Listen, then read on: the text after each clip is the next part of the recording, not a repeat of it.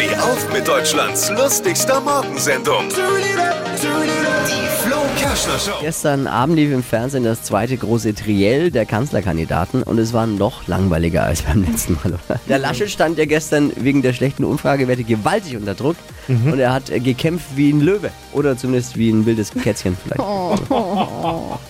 Ja, er sah ja wirklich, muss man auch mal sagen, Armin Laschet, ich bin früh eingeschlafen, aber das, was ich gesehen habe, er sah nicht gut aus einfach. Er sieht irgendwie völlig mitgenommen aus. Ich habe die ganze Zeit darauf gewartet, dass Markus Söder ins Studio kommt, Laschet wegschubst und sagt, jetzt lass mich mal weitermachen. Oh Gott, ey.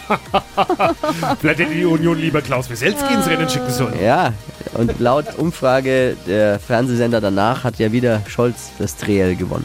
Schauen wir mal. Geht wählen auf jeden Fall bitte alle. Was hat Flo heute Morgen noch so erzählt? Jetzt neu. Alle Gags der Show in einem Podcast. Podcast Flo's Gags des Tages. Klick jetzt, hitradio n1.de.